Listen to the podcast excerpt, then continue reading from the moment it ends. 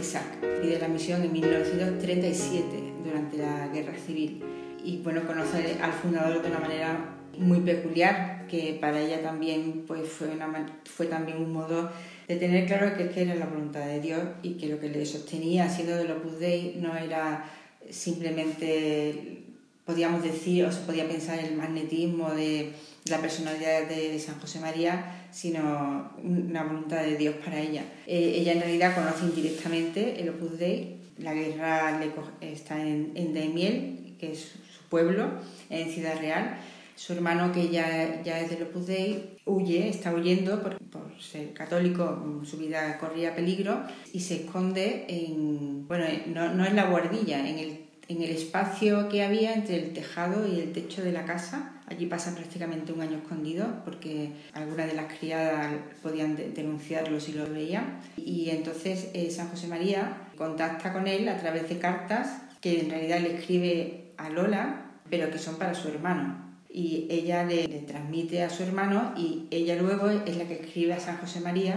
transmitiéndole de su hermano como si fuera Lola. Claro, pues así Lola se fue enterando de, lo que era el Opus Dei y en una de esas cartas San José María le pregunta a ella directamente que si quiere ser su nieta, porque en, en momentos de guerra se utilizaba un lenguaje, estaban utilizando un lenguaje en clave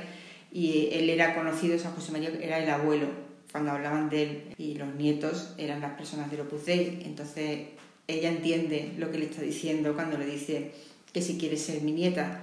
Y entonces ella cuando vuelve a escribirle, mm, dándole los recados de su hermano, eh, le dice, abuelo, a lo que me preguntaba, sí que quiero ser su nieta. Y ella ya en ese momento ya es del Opus Dei, pero en realidad tampoco tenía un gran conocimiento de lo que suponía ser del Opus Dei. su hermano estaba encerrado y además llega un momento que su hermano consigue irse y con San José María se van, pasan a la, a la otra zona. Y Lola está sola en Daimiel hasta que cuando acaba la guerra mm, San José María va a verla para conocerla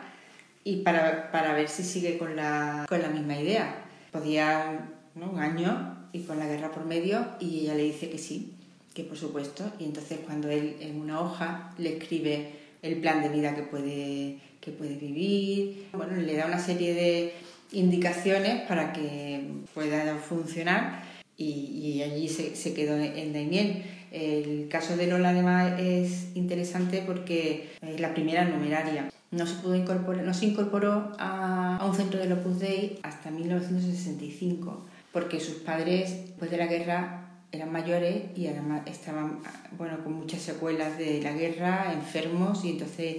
ella los, los cuidaba, pero vivía con ellos, a la vez que atendía la administración del